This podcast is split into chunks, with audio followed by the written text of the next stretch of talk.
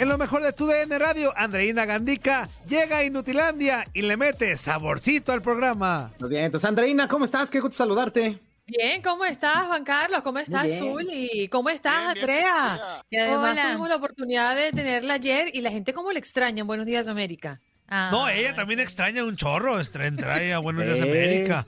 Este... ¿Y por qué Zuli se ríe? ¿Zuli será que sabe algo que yo no sé? No, no, no, no, no, para nada. Es que ellos también extrañan poder estar en Buenos Días América, Andreina. No, la, ah, participación siempre es importante. Yo digo que Andrea está bien lista para entrar todos los días. Yo ayer se, lo, ayer se lo dije a Andreina que hace mucho tiempo que no está en Buenos Días América y que lo extrañaba. ¿Así te, ¿Va que sí lo dije en el programa? Claro, así mismo, y nos, chateamos y nos conversamos. Claro. yo, siento un poco de, ironía en las palabras de Toño, no sé por qué. Es que le da envidia, Andreina. Pues le da envidia, porque él quiere entrar a dar los deportes a Buenos Días Yo América. Yo a Buenos Días entro cuando se me pele la gana.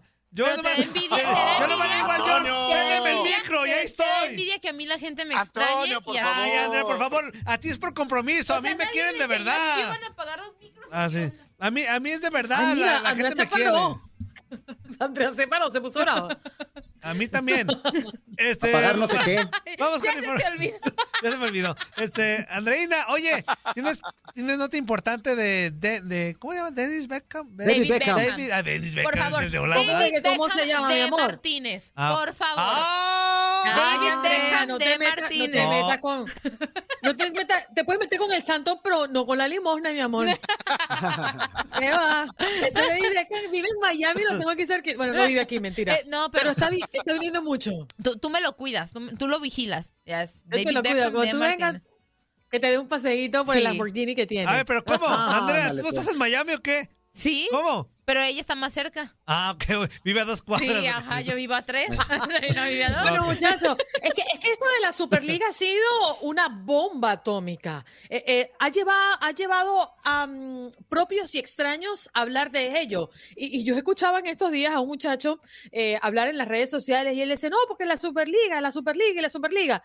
Y, y, cuando me di cuenta no tenía nada que ver con deportes del hombre, pero es que todo el mundo habla de ello, ¿no? Sí. Y hoy hablaba Florentino Pérez diciendo que si creía mucha gente que la Superliga estaba muerta, pues estaban muy equivocados.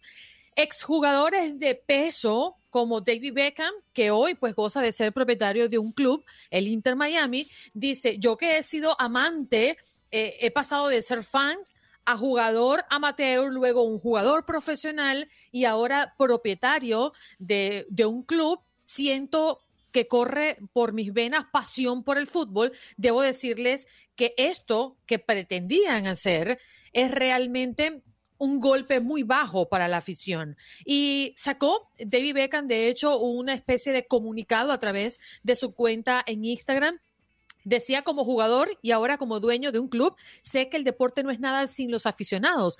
Necesitamos que el fútbol sea para todos. Y bueno, él habla de la justicia, ¿no? Y de la necesidad de competencia que tiene el fútbol per se y que no concibe una idea como la que está proponiendo Florentino Pérez. Así que desde Miami hay una fuerte reacción a propósito de la Superliga, pues de la voz de nada más y nada menos que David Beckham.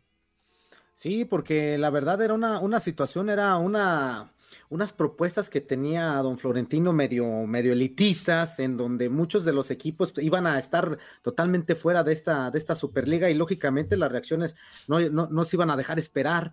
Qué bueno que jugadores como David Beckham o exjugadores como David Beckham sí levanten la mano porque muchos de los jugadores no lo podían hacer. Muchos de los grandes jugadores que, que, que estaban inmiscuidos en esta situación, que juegan eh, en los actuales equipos que estaban en esta Superliga, estaban amarrados de, pies y manos porque no podían decir absolutamente nada, no se podían pronunciar a, favor o en contra de esta Superliga por, por cuestiones de su mismo trabajo, ¿no? Imagínate tú que, que te pusieran en la, entre la espada y la pared de ir a tu selección, de no participar en una Eurocopa, de no participar en un Mundial o quedarte a jugar en el Real Madrid, es extremadamente difícil este tipo de situaciones, pero qué bueno que él sí levantó la mano y como propietario diga que una liga como esta es extremadamente injusta porque sí lo era en muchos aspectos, ¿no? Pero para Solamente la afición, en el aspecto económico no. Pero, no, pero para en el la aspecto afición, económico era diferente. Para la afición no Para se la ve afición, bien. claro que sí, no amigo. se ve bien, no se ve bien. O sea, de- a ver, No, Andreina, bueno. de, de ver, a de- a a a a un, ver. de ver un Tungundú FC contra el Chelsea, a ver un Barça contra Sí, Manchester. O sea, eh, como crees, aficionado. Toño, pero, pero asegurar... después le quitan el sabor a todo, porque de diario ver los mismos enfrentamientos entre equipos grandes al principio te emociona, después vas a hacer exactamente lo mismo, amigo. Estoy, estoy de acuerdo con Juan Carlos, Toño, porque es que además de qué vale enfrentar a dos grandes si no hubo un camino para que ellos llegaran. ¿Cuál es la idea? Seguir asegurándoles un lugar a los grandes y los pequeños no tienen oportunidad Exacto. La, hemos visto negra y grises también, ¿no? En el fútbol. Sí, sí, sí. sí, sí, aquí, parte, parte, del deportivismo que te daba una Copa UEFA, que te da una Champions League, es precisamente ese, ese eh, ver equipos pequeños que pudieran pegarle a los equipos grandes, que hubiera hazañas eh, eh, bonitas, historias envueltas en los equipos que a lo mejor no son tan grandes y que tenían esa oportunidad. Que muy pocas pero veces se dieron, amigo, y que esas, y que esas son historias épicas dentro de, de, de la historia de estos torneos internacionales o de estos torneos europeos. Y eso quitarlo yo creo que sí le, quitaba bastante solamente por la cuestión económica, que, que, hay que hablarlo.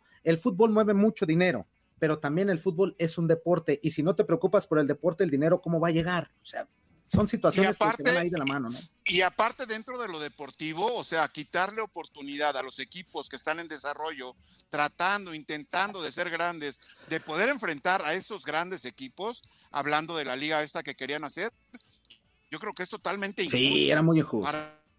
Muy elitista, muy elitista la liga. Qué bueno que no, se, que no se, hasta ahorita no se ha conseguido, ¿eh? Para todos, pues ya viste la afición, luego, luego se empezó a manifestar de los mismos equipos que estaban dentro de la Superliga, ¿eh? No de equipos que no tenían nada que ver. Dentro de la misma Superliga, la, afición se manifestó. Los de la Premier League se bajaron sí, ¿eh? sí, sí, sí, sí, Yo lo que creo es que manifestaciones como la de David Beckham, donde hablan de proteger los valores, y mm, asegurar el fútbol para que no corra peligro dice mucho de dónde vienen, ¿no?